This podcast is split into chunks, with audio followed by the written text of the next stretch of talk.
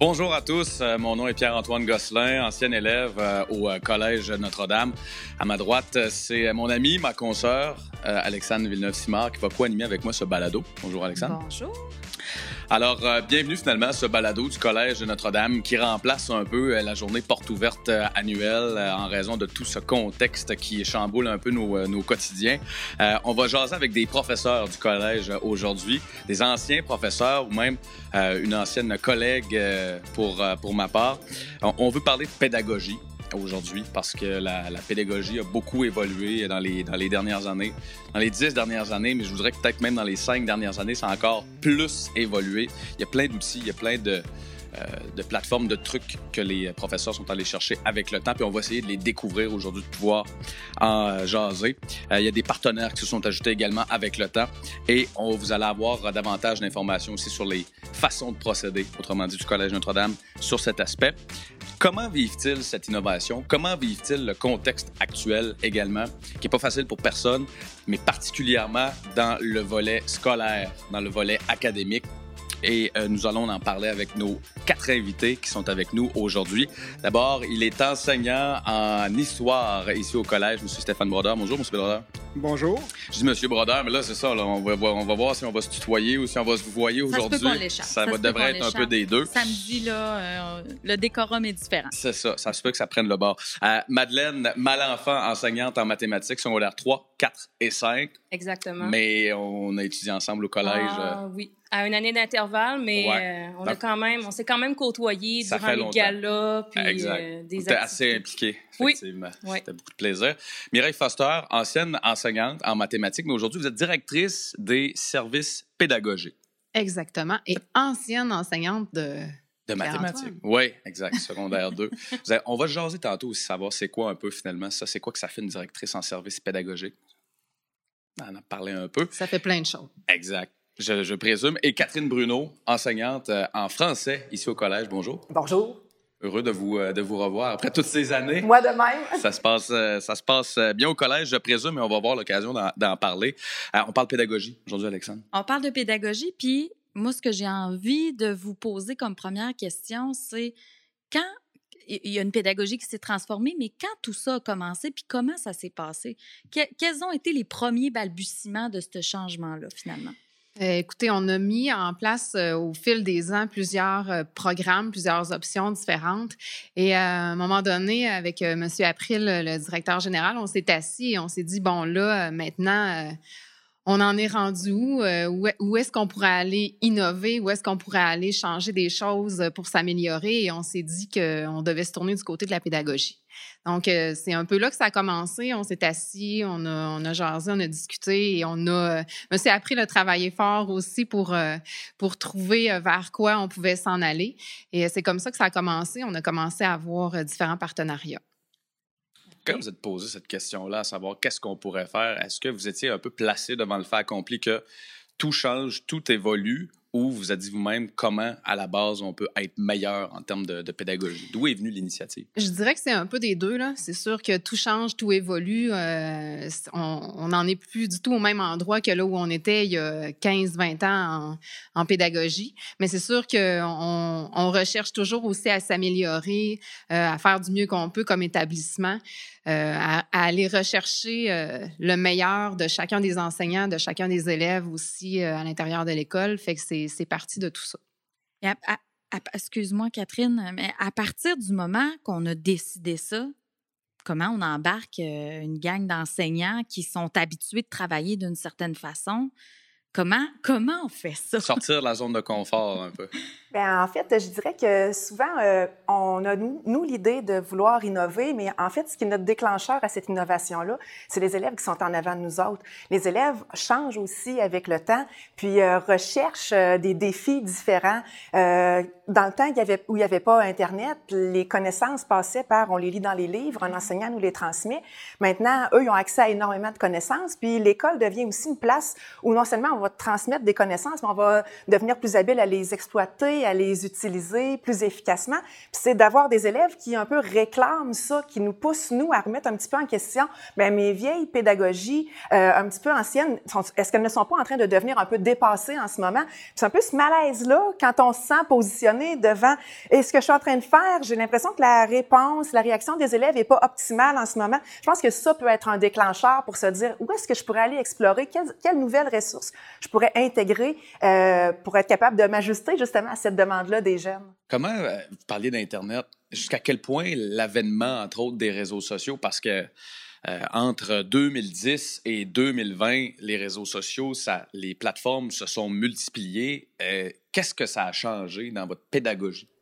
Je pense pas tant que ce soit les réseaux sociaux en tant que tels. Je pense que c'est plus le fait d'avoir accès aux sources d'informations très, très, très facilement. Les jeunes qui, qui visionnent toutes sortes de choses euh, sur YouTube ou qui, qui fouillent pour toutes sortes de, de sujets qui les intéressent. Donc, leur curiosité peut être satisfaite par ça. Et nous, ce qu'on amène est, est peut-être un peu plus traditionnel, va pas nécessairement euh, dans des directions qui vont les intéresser ou assez loin pour eux autres, ou alors simplement le fait que les autres soient habitués à avoir des des, euh, des, des, contenus qui avancent très vite. Hein. On fait ça, de changer de page rapidement quand on est euh, sur Internet. Alors, on peut pas se permettre d'être très, très, très, très lent non plus.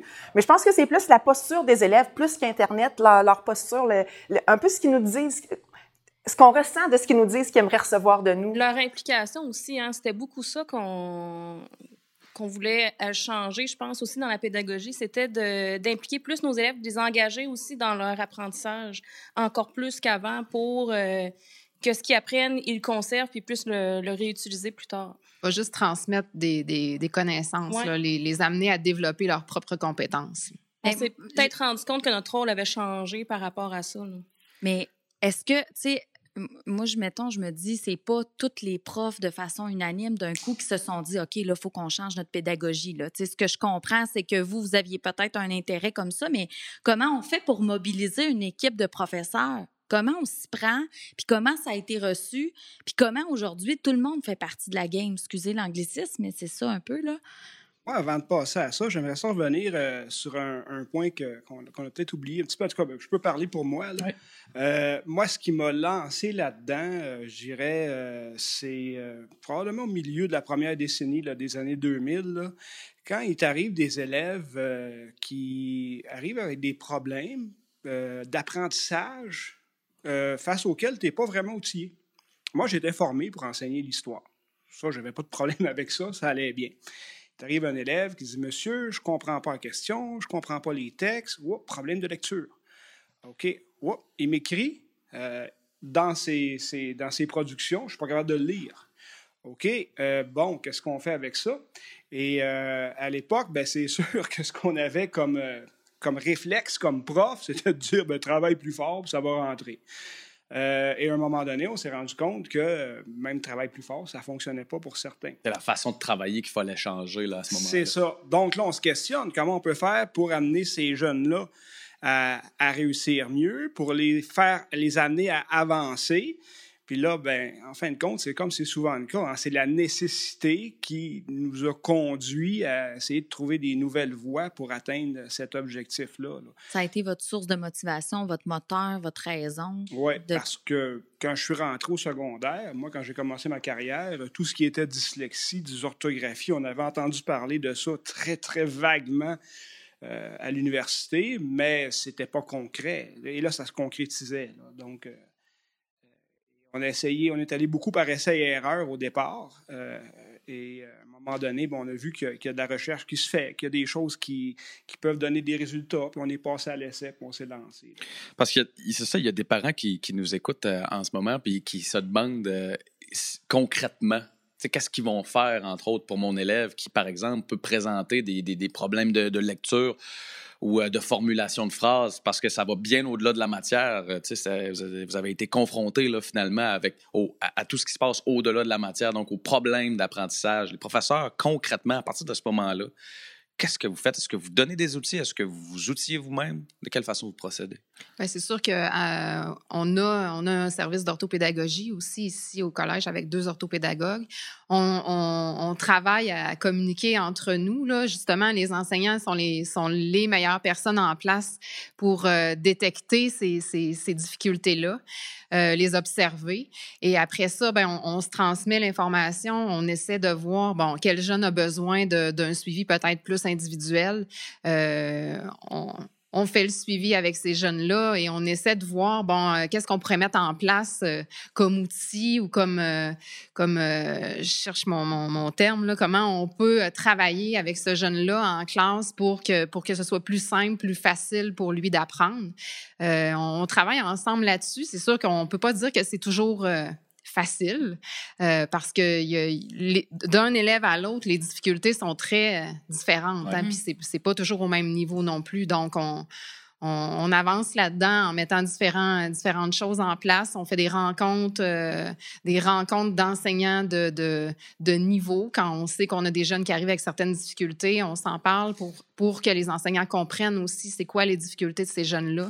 Et après ça, on voit ben, de quelle façon on peut intervenir pour que ça fonctionne le mieux possible. Et je dirais, euh, en plus de ça, là, euh, Mireille parle un peu comme des outils ou des adaptations, mais on est tous ici dans une formation avec le QTR sur la différence puis même si un élève n'a pas particulièrement un problème euh, diagnostiqué de dyslexie, dysorthographie ou, autre trouble, peut avoir toutes sortes d'autres particularités. Donc, il y a des élèves pour qui on pourra mettre des moyens spécifiques en place, mais nous, dans notre posture d'enseignant, de se préoccuper des obstacles que n'importe quel autre élève peut rencontrer, ne serait-ce que des fois, il y en a, ça va juste passer vite pour eux en classe, puis ils s'ennuient énormément. Donc, le fait d'être capable d'avoir cette vision-là large des élèves qui sont avec nous autres en classe, pour certains, on, va avoir des outils spécifiques concret, mais pour d'autres, c'est nous, dans la manière d'organiser, de planifier les activités, euh, qu'on va pouvoir mieux répondre à leurs besoins dans ce temps-là personne qui apprend euh, de la même façon, en fait. Là. Fait que c'est d'essayer d'offrir de, des choix, d'essayer de voir justement c'est quoi les obstacles, comment on peut, euh, comment on peut passer par-dessus ces obstacles-là pour que ça fonctionne bien pour tous et chacun. Mais moi, ça, ça me parle parce que souvent, on parle beaucoup, euh, sais, de, de, si la classe va trop vite, puis ceux qui ont de, la difficulté à suivre le rythme. Mais moi, je me suis retrouvée de l'autre bord. Pour moi, ça allait pas assez vite. Donc, ça, ça a été un bénéfice parce que j'ai tous mes livres de poésie, de mots, de... Puis, tu sais, aujourd'hui, j'écris je, encore de, de, la poésie, mais ben, pour moi, ça allait pas assez vite. Donc, je me suis littéralement emmerdée, là. Tu sais, c'était... Amenez-moi de la matière. Fait que ça, je trouve ça intéressant. Le rythme qui soit euh, trop rapide ou pas assez rapide pour un étudiant, on est à l'écoute de ça. Là. Oui, oh, excuse-moi, Catherine. On est, on rendu là aussi, en tout cas, parce qu'au départ, comme je disais tantôt, on est parti d'une posture où euh, c'était sauver la veuve et l'orphelin. Euh, donc, et avec le temps, on s'est rendu compte que ben il ne faut pas en faire, en faire excusez, non plus que pour les élèves en difficulté. Il faudrait peut-être penser à nos jeunes qui ont besoin de stimulation, qui ont besoin de défis. Puis, je dirais, moi, personnellement, c'est là où j'en suis rendu, là, essayer d'intégrer plus euh, cette posture-là dans, ma planification pédagogique. Là. Donc, vous travaillez en collaboration avec l'Université du Québec à Trois-Rivières. C'est une formation. Oui. Qu'est-ce qui, euh, et vous travaillez sur la, différence, finalement, d'apprentissage entre, entre Ça s'appelle la différenciation pédagogique. C'est ça le thème. Qu'est-ce que c'est, parlons C'est le fait de planifier des activités euh, en se demandant quel choix je peux offrir aux élèves euh, pour que ça respecte leur rythme d'apprentissage, que ça respecte euh, leurs préférences dans la manière de s'approprier les contenus, pour que ça respecte aussi peut-être même euh, leurs préférences dans la manière de montrer leurs apprentissages. Donc, leur offrir une diversité et se préoccuper aussi de ce qui peut être des obstacles pour ces, pour ces élèves-là, au lieu d'avoir un plan fixe qui ne bouge pas pour toute la classe. Beaucoup varier les approches aussi, là. Euh, parce qu'on ne pas faire toujours les choses de la même façon. Mm-hmm. fait je, je, sais que les gens autour de la table c'est plein de choses là, parce qu'on en discute régulièrement. Euh, puis des fois, euh, ça arrive, là, telle chose, je l'ai essayé, ça n'a oh, pas super bien fonctionné, mais c'est de voir qu'est-ce, qu'est-ce qui vient, qu'est-ce qui nous permet d'aller chercher le plus possible le plus grand nombre d'élèves dans les classes. Moi, je pense que. Oui, vas-y, vas-y. Je pense que moi, ce que je vais chercher beaucoup là-dedans, c'est de l'inspiration. C'est vraiment de l'inspiration. parce que c'est particulier un petit peu, c'est certain. Ça demande une implication de plus, parce que souvent, nous, quand on se réunit avec, euh, avec les gens de l'Université de Trois-Rivières, nos collègues euh, sont en pédagogique ou sont en train de travailler sur autre chose, ou tout simplement prendre un petit peu de, une petite pause. Mais on en parlait justement cette semaine avec Mireille et avec les gens qui font partie de, de ce, groupe de travail-là. Qu'est-ce qu'on fait en temps de pandémie? On continue-tu? On prend une pause? Tout ça? on s'est tous dit à l'unanimité, non, il faut continuer. Sauf qu'il faut peut-être différencier, c'était à propos, il faut peut-être différencier euh, la façon de fonctionner par rapport au contexte qu'on vit actuellement, qui est plus taxant pour nous autres, les enseignants aussi, c'est certain. Mais c'est clair que le message qui ressortait de tout ça, c'est il faut continuer. On vient chercher de l'énergie ici, on vient chercher des idées on vient chercher, en fin de compte, euh, quelque chose qui va nous propulser, qui nous permet d'aller plus loin, puis qui nous permet d'avancer là-dedans. Mais moi, je, veux revenir. C'est là je veux, faire un parallèle. Vos élèves, ils apprennent pas tous de la même façon. C'est la même chose pour les professeurs. C'est là que je voulais m'en aller. je retiens ben cette, question-là depuis tantôt. Je, je peux pas croire qu'il n'y a pas eu de résistance ou que, hey, on sort des gens qui enseignent depuis des années de leur façon d'enseigner, puis là, on leur dit, euh, on avance la machine, on transforme ça. Écoute, comment ça se passe? C'est sûr qu'on peut pas mentir en disant oh, tout le monde a embarqué, tout le monde était super content. Euh, non, là, c'est pas le cas. Mais euh, ce qu'on ce qu'on la stratégie qu'on a qu'on a décidé de prendre, c'est que ben il y a eu un, intervenant qui est venu entre autres pour euh, nos touches avec le design thinking. il a fait une présentation de deux jours, si ma mémoire est bonne, avec tous les enseignants. Donc tout le monde a vu un petit peu OK, c'était quoi cette approche-là? Puis à la suite de ça, ce qu'on a décidé de faire, c'est qu'on a dit, bon, OK, on va créer un groupe. On va créer un groupe avec ceux... De volontaires. C'est ça, de volontaires, parce qu'on n'a pas choisi les gens. Euh, ceux que ça avait allumé, là, ceux qui se sont mm-hmm. dit, OK, il y a quelque chose là-dedans qui m'intéresse, moi, je veux aller voir. Je veux aller voir plus loin, je vais aller gratter pour, euh, pour m'améliorer. Tu sais, comme Stéphane dit, ben moi, je t'ai rendu là. Fait qu'on a créé un groupe, il y a 11 personnes qui se sont portées volontaires. On est une trentaine de profs ici. Euh, c'était à peu près la cible qu'on avait mis. Là. On s'était dit, on le sait qu'on peut pas aller chercher 100 des gens. Fait mm-hmm. qu'on a eu 11 personnes autour de la table. Euh, on a fait des rencontres un peu comme on fait présentement avec l'UQTR. Ces personnes-là ont commencé à essayer des choses. Puis ça devient aussi des contaminateurs. Je sais pas si c'est ça qu'on dit. on, comprend ce que tu veux dire. Ils ont essayé de contaminer un peu les gens autour d'eux. Ça, en temps de pandémie, on peut le faire. Ouais. ça, c'est contamination. Ouais, c'est une, belle contamination.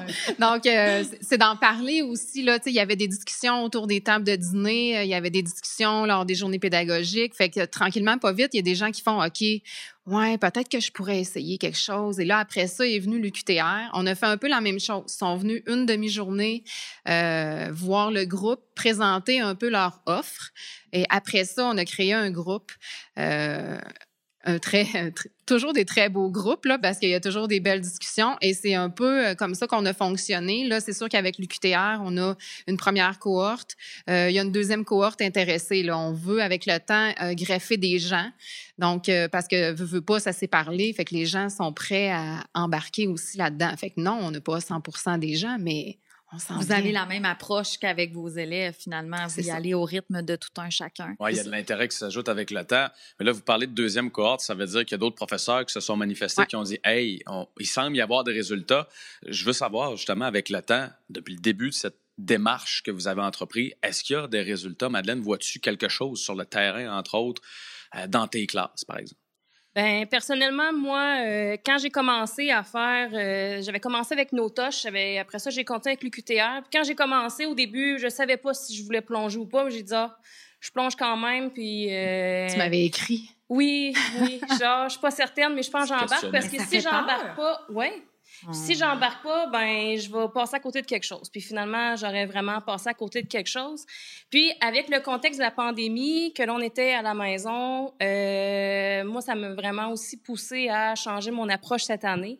En mathématiques, les jeunes, travailler dans un cahier d'exercice, ils en peuvent plus ils en peuvent plus. Ça les, j'ai senti beaucoup moins engagée dans mes dans mes cours. Puis là, je me suis dit là, avec la pandémie, ça m'a poussé à faire des activités différentes chaque semaine pour aller les chercher quand même. Puis ben, ça me dit ben cette année en secondaire 5, je j'ai pas de cahier d'exercice, je vais monter mon matériel. Fait que là, j'essaie à chaque chapitre de Puis à chaque fois qu'ils ont des exercices à faire, d'aller trouver des manières différentes, puis euh, des activités qui vont les impliquer, puis qui ne sont pas toujours être va à la page 45, va faire le numéro 2, A, B, C, D. C'est pour essayer d'aller changer ça, puis d'impliquer les jeunes. Puis oui, quand je les vois travailler, quand je les vois euh, être dans le maths, puis poser des questions, puis travailler en équipe, puis faire des maths, des fois, oui, on s'entend que ça va discuter de d'autres choses comme, je pense, n'importe quel travail d'équipe, même entre adultes.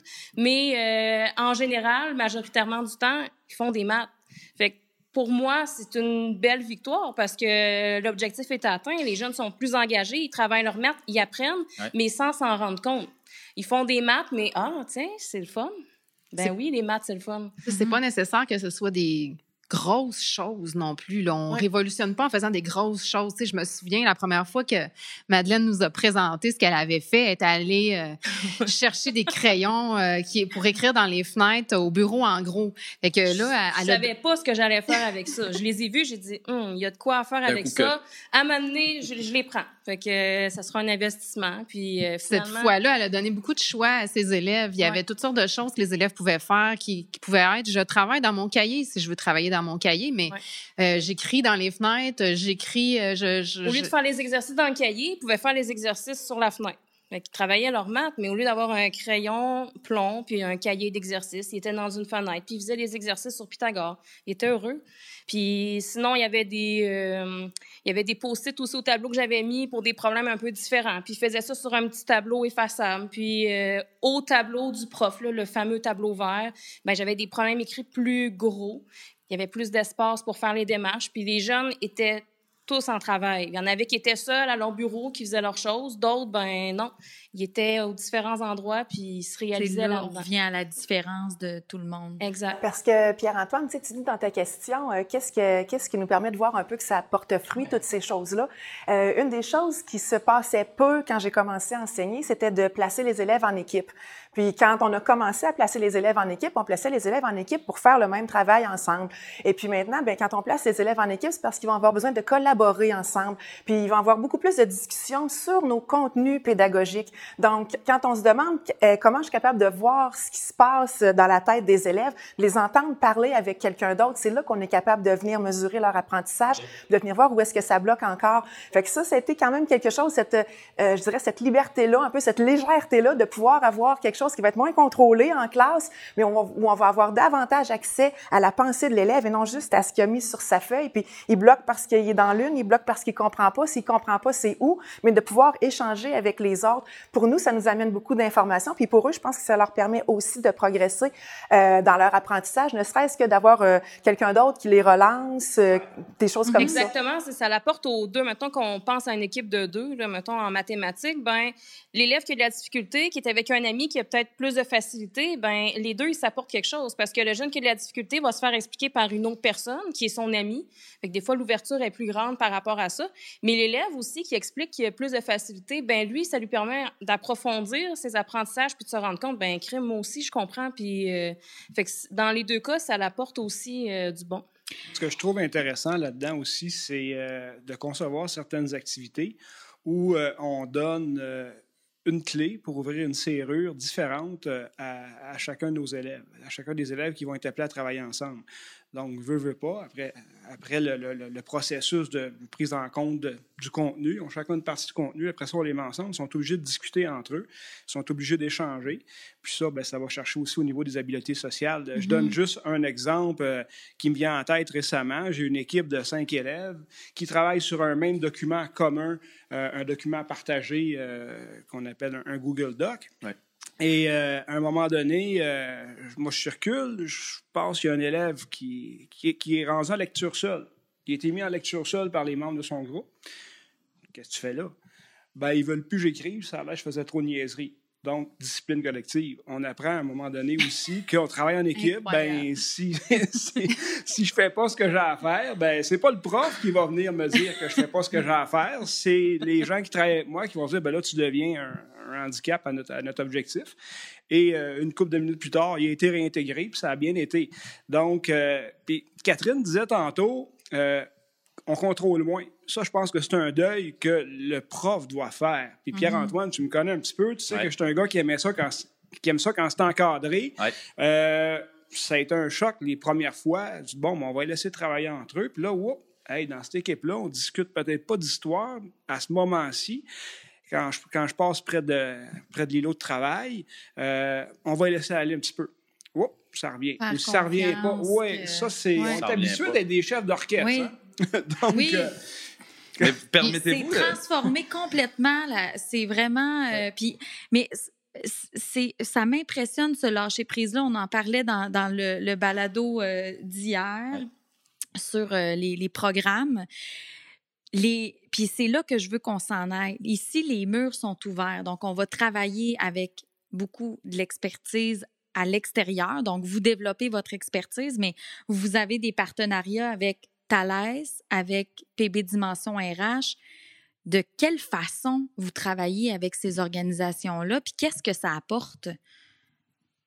Ben, moi, je dirais que c'est une espèce de synergie qui, qui s'installe. Je ne suis pas spécialiste là-dedans. Probablement que les gens de la direction pourraient plus en parler que moi, mais moi, je pense que c'est une synergie qui s'installe. Euh, tous ces partenaires-là ont de l'expertise euh, et euh, ils nous apportent cette expertise-là. Puis moi, je comparerais ça un petit peu à la vague qui arrive sur le rivage.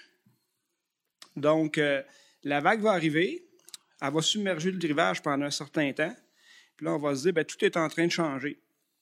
Et euh, quand la vague va sortir, on va voir que c'est pas tout nécessairement qui a changé, mais il y a des nouvelles choses qui se sont déposées. Donc, euh, je pense que c'est un petit peu ça qui peut peut-être se passer avec les Mhm. partenaires, c'est qu'ils nous apportent quelque chose de nouveau. Ils nous apportent leur façon de faire, ils nous apportent des, des façons de penser différentes aussi. Puis ça nous inspire. Puis à la fois, nous autres aussi, on les inspire. Euh, parce que je sais très bien, moi, pour avoir travaillé un peu euh, avec les Albatros, ben, je sais que les entraîneurs des Albatros, que ce soit à n'importe quel niveau, euh, Midget Espoir ou Midget 3A, euh, ils pensent Collège Notre-Dame aussi. Il y a des choses qui ont changé au niveau de la, partie hockey qui sont inspirées par le collège. Il y a des choses qui se font plus. dans- c'est ça, d'une chambre de hockey, il y a toujours des choses qui vont se faire qu'on ne verra Ah, mais pas. ça reste dans Mais il y a ce des choses, il y a des choses On qui sont différentes. Et de notre côté aussi, ben, ça, nous a amené, euh, ça, ça- ça nous a amené quelque chose de nouveau. Mais ce que je retiens beaucoup, c'est que vous parlez d'ouverture, de liberté, euh, de différence. Euh, vous, en tant que professeur, quand vous devez embarquer là-dedans, là, vous permettez-vous laisser l'erreur? On n'a Ça pas le se choix. peut-tu que vous vous plantez? Moi, ce que, tu sais, ce que ce à quoi ça me fait penser, là, parce qu'on tourne autour de ça, ce que tu viens de dire avec la vague, là, quand la vague arrive, on est super inconfortable, elle repart, puis là, tu te dis, ah, tu sais, ouais, c'était peut-être pas si pire. Mais Moi, j'ai toujours dans ma tête, là, euh, ouais, j'ai toujours, ouais, j'ai, tou- j'ai toujours dans ma tête euh, devenir confortable dans l'inconfort. Tu sais, c'est un peu ça, là, c'est, OK, on est dans notre confort depuis tant d'années parce qu'on est habitué de faire les choses de telle façon. Là, au début, euh, on sent, tu sais, Stéphane dit, ben moi, j'aimais ça parce que, tu sais, j'étais habituée comme personne à, j'aime ça avoir le contrôle. Là, il apprend tranquillement à, OK, laisser un peu aller. Non, mais c'est, un, Éviter de se mettre un stress par rapport à ça C'est aussi, j'imagine. C'est un long processus, Vous là. apprenez, vous, à travers tout ça, en même temps en tant que professeur? Puis moi, je dirais personnellement, euh, dans les premiers temps que je faisais des expérimentations, je vivais très mal le fait de ne pas réussir du premier coup mon expérimentation. Puis maintenant, je vis très bien avec le fait que, advenant que ça marche pas, mais je vais pouvoir me revirer parce que maintenant, j'ai les outils pour être capable que si la situation va pas directement dans la direction prévisible euh, que, que j'avais dans mon intention, ben je vais être capable de voir qu'il s'est passé quelque chose, je vais être capable d'en discuter avec les élèves, puis je vais être capable de, de me réorganiser, puis je vais être bien à me réorganiser, alors qu'au point de départ, j'étais très, très, très pas bien à, à, à imaginer que quelque chose que je crée va pouvoir ne pas aller dans la bonne direction du premier coup, mais je contrôle ce que j'apporte, je contrôle pas comment les gens vont, vont le recevoir ou comment les gens vont travailler avec. Puis ça m'a pris quand même, je dirais, un processus d'au moins deux ans pour en venir à maintenant presque rechercher de me mettre en danger euh, pour vivre des activités euh, qui vont être plus stimulantes avec les élèves. Contrôler ce qu'on peut. euh, Puis en même contrôler. temps, en même temps, on veut que nos élèves apprennent comme ça aussi. C'est rare qu'un élève va faire euh, une situation puis il va pas rencontrer un échec à quelque part, que ce soit, ben, moi je parle de maths, là, dans un problème écrit. Tu fais une étape, ça marche pas, on, dit tu il porte ça à pleurer? Non, il faut y apprendre à, à se dire, ben ok, oui, ça a pas marché, qu'est-ce qui a pas marché? Va retourne voir dans ta démarche, telle erreur, qu'est-ce qui a pas fonctionné? On leur apprend à être comme ça, à trouver des solutions quand ils sont face à des blocages, à des situations où ce que ça Mhm. fonctionne pas. Ben nous aussi, ça va nous vous- arriver. faut que vous soyez puis- des exemples Exactement. dans ce comportement-là. C'est ça. Pour dire, ben oui, OK, ça, ça n'a pas fonctionné, mais qu'est-ce qu'on peut mettre en place pour remédier à tout ça? Est-ce que c'est à, à ça que ton poste sert, en fait? euh, C'est ça? C'est quoi ça, de- directrice des, des services pédagogiques? ce? C'est quoi ça, les services pédagogiques? J'ai toujours de la misère à définir exactement c'est quoi ça, les services pédagogiques. autre tâche connexe, c'est très, très long. Ouais. Mais c'est sûr que oui, là, moi, dans ma tête, quand, quand M. April me dit, bon, est-ce que ça t'intéresserait? Euh, oui, on a bâti un peu la tâche, là, si on veut, parce que euh, c'est lui qui faisait les deux, les deux tâches avant. Euh, moi, je vois ça vraiment comme euh, accompagner, euh, accompagner les enseignants, qui, eux, accompagnent par la suite les élèves. Fait que, quand on embarque dans un processus de changement, d'innovation, ben ça prend un peu quelqu'un qui qui est à l'écoute. D'abord, tu sais, je pense à Catherine au début, ce qu'elle vient de dire, tu sais, on en a parlé beaucoup, là. C'est pas grave si ça fonctionne pas, on va s'en reprendre, puis d'essayer de, trouver des, trouver des, des, solutions, essayer de les guider, euh, euh, faire venir des, des, des personnes de l'extérieur qui vont pouvoir venir nous aider aussi à, OK, là, on se questionne sur tel sujet. Bon, ben, euh, essayer d'aller voir sont où les ressources qui pourraient faire en sorte que euh, on va pouvoir euh, mieux accompagner ces- les enseignants. Puis par la suite, comme je dis, ça déboule sur les, les élèves aussi. C'est sûr qu'il y a aussi tout le contexte, de- le lien avec le ministère, le lien Mhm. avec la Fédération des écoles privées, euh, et toute autre tâche connexe. Là. Mais moi, le gros morceau dans ma tête de ma tâche, c'est vraiment euh, l'accompagnement des, des enseignants. En écrivant des longs courriels. Oui, En les courriels. je suis bonne là-dedans. Non, mais là, là, on a parlé des élèves, on a parlé des enseignants. Là, il y a des parents qui nous écoutent, qui ne connaissent, tu sais, je veux dire, c'est une nouvelle pédagogie, on amène quelque chose. Comment on fait pour rassurer le parent aussi là-dedans que le professeur a moins le contrôle, que l'encadrement est, est complètement transformé? Comment on accompagne le parent là-dedans? Là, je vais parler, ça fait longtemps que je l'ai en tête, puis je dis, il ne faut pas que j'oublie de la sortir, celle-là, parce que je trouve, pour moi, c'est important. Ouais. Ah, J'ai une posture de prof d'histoire. Une posture de prof d'histoire, ça nous amène à voir sur le long terme, nécessairement. Et euh, quand je parlais de la vague, tantôt, euh, le- l'erreur qu'on fait souvent, qui peut être, très insécurisante, c'est de penser que parce qu'on a des nouvelles façons de faire qui s'ajoutent à notre coffre d'outils, qu'il faut jeter les autres outils. Les autres outils sont plus bons. Donc, euh, en jasant, commence, avant, avant, avant de- le, le- le début de la balado, Ouais. euh, Pierre-Antoine euh, disait M. Brodeur aime ça compter des choses. Mais M. Brodeur, il compte encore Ouais. des choses, puis il s'en privera pas. Euh, je pense que pour les parents, ce qui pourrait être rassurant, c'est qu'on on- on n'a pas jeté le bébé avec l'eau du bain non plus. là. Donc, euh, on garde ce qui fonctionne. C'est un peu ça, la posture d'innovation pédagogique. Moi, j'appelle ça innover dans la tradition, même si ça fait un peu bizarre. Euh, c'est cette posture-là aussi qu'on a en tête. Il y a des choses qui fonctionnent bien. Il y a des choses qu'on sait que, par exemple, les guerres mondiales, je le sais que je vais aller chercher les petits gars de cette façon-là, en leur amenant un paquet d'informations, puis des choses qui sont plus factuelles. Ils sont ouverts à ça. Donc, on va garder ce côté, le, le côté narratif à certains moments, et en ajoutant d'autres outils pour aller chercher ceux et celles que ça va peut-être pas normalement chercher autant que les autres. Donc, je pense que ça peut être rassurant aussi pour les parents de dire que oui, on change des choses, mais euh, on n'a pas la prétention de dire, jamais j'aurais la prétention de dire que euh, euh, tout ce qui se faisait avant, ça, ça valait pas la Non. peine. On n'a pas tout mis de côté. Non, On ajoute ça. des cordes à notre arc, C'est dans ça. le fond. C'est clair. C'est prétentieux, de toute façon, de le faire. C'est- un rythme progressif aussi, là. Fait que je pense que tranquillement, les parents comprennent. Puis, sais, j'ai l'impression que peut-être que les élèves vont même arriver avec des outils que les parents n'auront jamais vus. Puis c'est l'inverse qui va se passer, là. Ils vont euh, parler de leur expérience. euh, C'est un rythme progressif, mais c'est au rythme de chacun aussi. Là. Et selon sa personnalité aussi. C'est ça.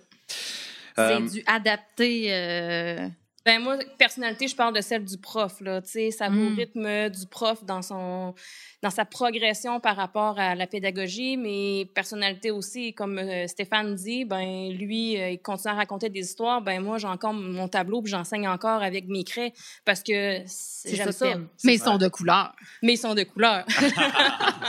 Puis elle a des craies de vitre aussi. Oui, ça se peut que ça arrive. oui, oui. Mais tu sais, c'est autant le, c'est le rythme de chacun, autant les profs que les élèves, là, parce que c'est pas tout le monde qui.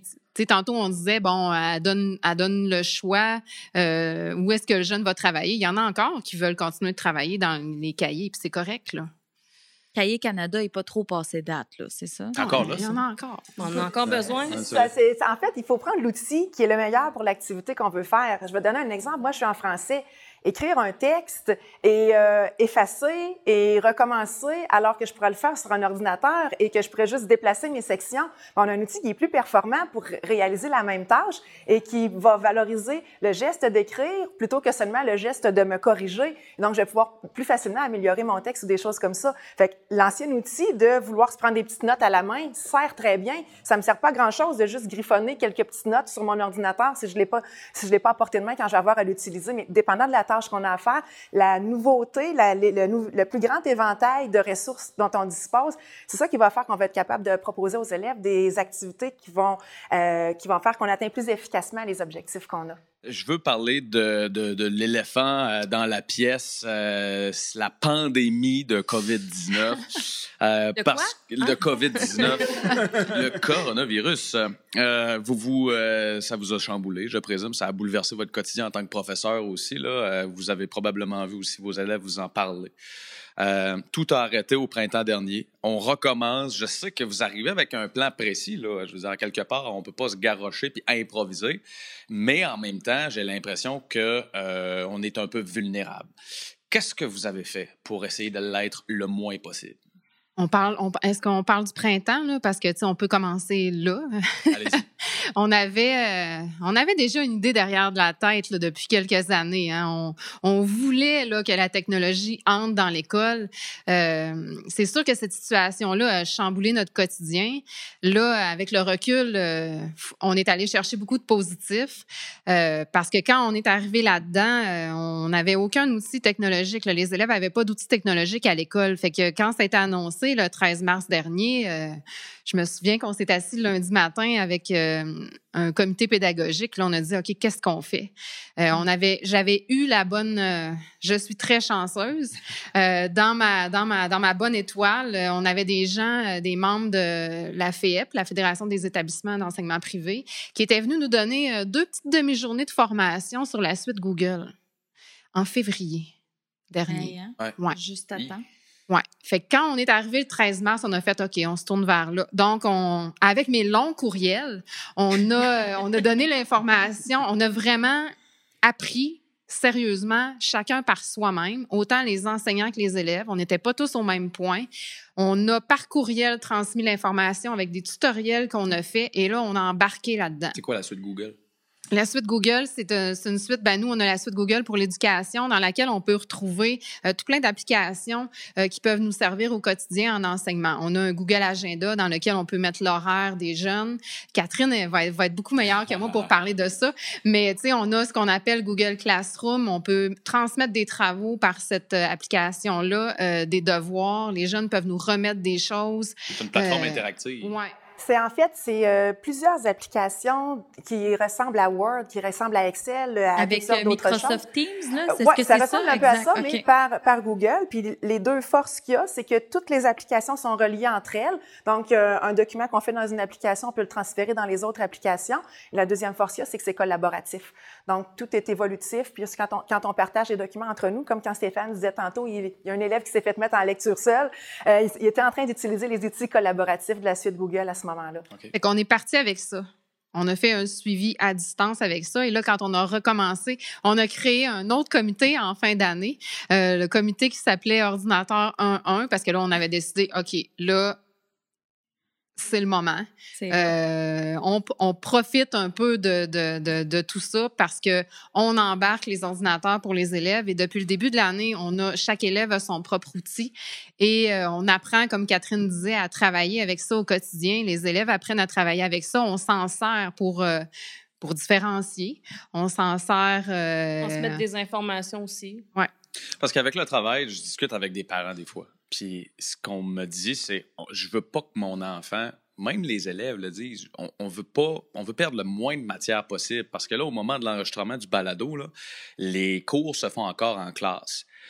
Comment vous pouvez rassurer les élèves? Comment ça fonctionne? Parce qu'il y a de l'enseignement à distance, c'est beau, là, la suite Google, c'est un magnifique outil, honnêtement, pour vous aussi, c'est un cadeau, mais comment vous vous organisez pour que l'élève perde le moins possible de matière? Ben, on a déjà, euh, en quatrième secondaire, on a déjà expérimenté ça pendant une semaine et demie parce qu'on a un groupe qui a été placé euh, en, en quarantaine là, en raison d'un élève là, qui, avait, euh, qui avait contracté la, la maladie. Et euh, moi, je vais parler plus par expérience de ce, de ce qui a été vécu. Euh, ça amène une autre dynamique, ça amène, euh, ça amène quelque chose d'intéressant. Euh, au départ, j'avais peur. Je me disais, me disais bon, en arrière d'un écran, euh, avoir euh, 25, 30 visages dans l'écran, je fais quoi avec ça? Comment ça va réagir? Puis, euh, il y a souvent, des, il y a, il y a souvent une plus-value qui se présente euh, qu'on n'avait pas prévue. Donc, je regardais mon écran, je me disais, mais mon Dieu, les micros sont tout fermés. D'abord, euh, c'est- beaucoup plus facile. À- pas chuchoter. Ouais, Ils beaucoup peuvent pas se passer des mots. Et euh, ouais, à ce niveau-là, puis une autre chose, je me disais, ben, c'est pas toujours les mêmes qui prennent, euh, qui prennent le- la place en classe. Là. Donc, comme les micros sont fermés par définition, par défaut, ben, si je veux en faire parler un plus qu'un autre, si je veux vérifier tel élève, as-tu compris, ben, ça, ça permet d'aller chercher plus de monde. Ouais. Ça, permet de démocratiser la participation en classe. C'est peut-être même moins intimidant pour un jeune C'est ça qui est je gêné dire, ouais. pan- de, de parler devant ses, ses confrères, consoeurs, puis que là, devant son ordinateur, Ça devient plus simple ou Ouais. facile? c'est moins gênant. Mais tu sais, euh, pour, pour répondre à ta question plus peut-être euh, Ouais, ouais. en profondeur, là, c'est sûr que c'est pas le contexte idéal. là. C'est sûr que si on doit s'en aller à la maison puis qu'il faut transmettre des, les- des, des, des connaissances puis développer des compétences à la maison, c'est pas le contexte idéal. Sauf que nous, on s'est dit, ben, faut qu'on soit prêt si jamais ça arrive. Euh, on s'est bien organisé la première fois sans vraiment être prêt, mais là, euh, là, on, est relativement très, mais je dis plus que relativement, on est prêt. On a fait une, pratique hier. Euh, Toute l'école était à la maison.